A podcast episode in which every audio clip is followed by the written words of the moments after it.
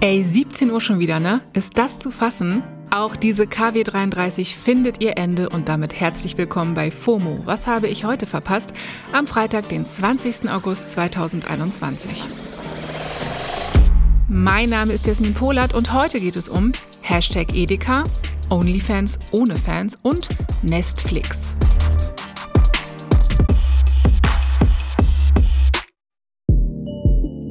Ein weiterer Tag, an dem sich die Lage in Afghanistan zuspitzt. Aktuell gibt es Berichte, dass die Bundeswehr Hubschrauber nach Kabul schicken will, um deutsche StaatsbürgerInnen aus dem Land zu bekommen. Ich sage es gern nochmal, weil ich es kann. Allen von den Taliban bedrohten Menschen sollte schnellstmöglich eine sichere Ausreise ermöglicht werden.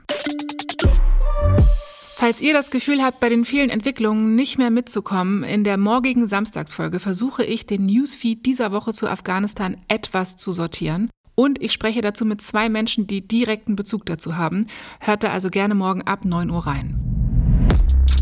Heute ist außerdem Hashtag Edeka getrendet und ich habe mich gefragt, was der Supermarkt meines Vertrauens auf Twitter zu suchen hat. Naja, folgendes. Die Supermarktkette Edeka hat Smoothieflaschen dem Einkaufsregal verwiesen, die mit Inhalten aus dem AfD-Wahlprogramm bedruckt sind. Der Smoothie-Hersteller True Fruits hat nämlich zur Bundestagswahl eine Sonderedition rausgebracht.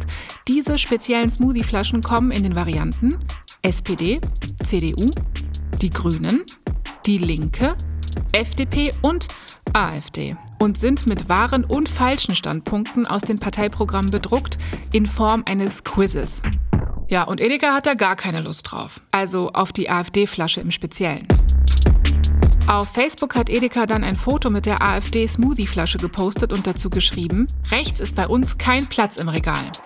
Sie bedanken sich dann bei True Fruits für die Lieferung und sagen, dass sie die AfD-Flaschen aber explizit nicht bestellt hätten und deswegen wieder zurückschicken. Dafür gab es in den Facebook-Kommentaren einerseits Lob, aber auch den Vorwurf, dass Edeka Demokratie nicht verstanden hätte. Klar, ist immer noch Facebook, ne? Es gab aber auch Kommentare wie diesen hier. Haltung wäre gewesen, True Fruits endlich ganz aus dem Programm zu nehmen. Das spielt darauf an, dass True Fruits in den letzten Jahren immer mal wieder mit sexistischem und teils auch rassistischem Marketing polarisiert haben. 2019 war das zum Beispiel schon mal Thema. True Fruits hat direkt auf den Post von Edeka reagiert und auf Social Media ein Bild im Edeka-Look geteilt, mit den sechs Sonderflaschen drauf und dazu geschrieben, für politische Aufklärung ist bei uns kein Platz im Regal. Dazu noch ein längeres Statement, in dem sie Edeka unter anderem peinliches Social Signaling attestieren und sagen, sie wollten KonsumentInnen eben die Möglichkeit bieten, zu erkennen, wofür die Parteien jeweils stehen. Auch dafür gab es Zuspruch in den Kommentaren. Politische Aufklärung via Quiz und indem ich mich mit einer Smoothie-Flasche zum Parteitestimonial für die Umwelt mache? Weiß nicht. Kann ja schlecht immer alle sechs Flaschen gleichzeitig halten. Ich muss mich doch für eine entscheiden. Naja, ich trinke einfach weiter Wasser. Es geht thirsty weiter. Die Plattform OnlyFans will ab Oktober pornografischen Content verbannen. Inhalte, die sexuell explizites Verhalten zeigen, sollen dann verboten sein. Und das wurde richtig viel in meinen Timelines geteilt. Das klingt auch erstmal ziemlich absurd, wenn man bedenkt, dass OnlyFans genau dafür bekannt ist, ebenso wie der Content von etlichen UserInnen. In einem Statement hat OnlyFans erklärt, um die langfristige Nachhaltigkeit der Plattform zu gewährleisten und weiterhin eine integrative Community von Creatoren und Fans zu beherbergen, müssen wir unsere Inhaltsrichtlinien weiterentwickeln.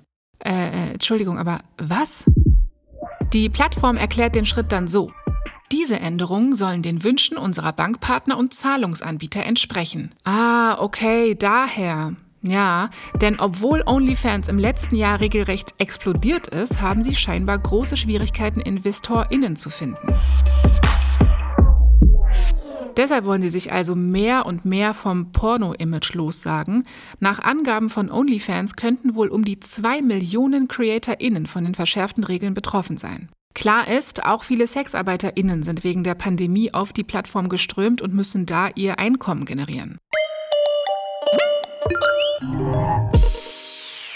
NutzerInnen, die ihre Inhalte gegen Bezahlung anbieten, sollen nach den Änderungen aber weiterhin Nacktfotos veröffentlichen können, sofern die dann mit den Richtlinien von OnlyFans vereinbar sind.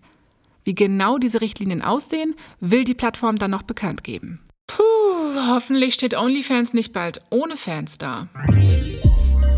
Zum Schluss noch ein kleiner Random-Fund für Filmfans. Ihr kennt das doch sicher in Serien und Filmen, wenn über andere fiktive Serien oder Filme gesprochen wird, ne?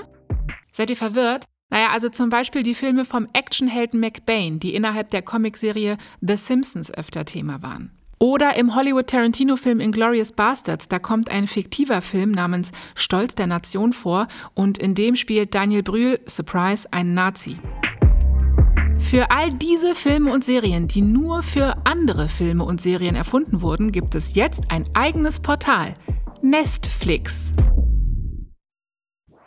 Das ist quasi ein Streaming-Parodie-Portal. Man findet es unter www.nestflix.fun und die Seite sieht dem realen Netflix sehr ähnlich. Alles ist nach Genre geordnet, mit Suchfunktion, Screenshots und Empfehlungen versehen. Aber natürlich gibt es keine Bewegtbilder, weil naja, die Serien und Filme nicht existieren. Die Website wurde von der Webdesignerin Lynn Fischer entwickelt und man kann sogar eigene Vorschläge einreichen. Sollte noch was fehlen. Ist vielleicht was zur Beschäftigung in der vierten Welle, die hat laut RKI nämlich jetzt begonnen. Ich wünsche uns, dass wir gut durchkommen.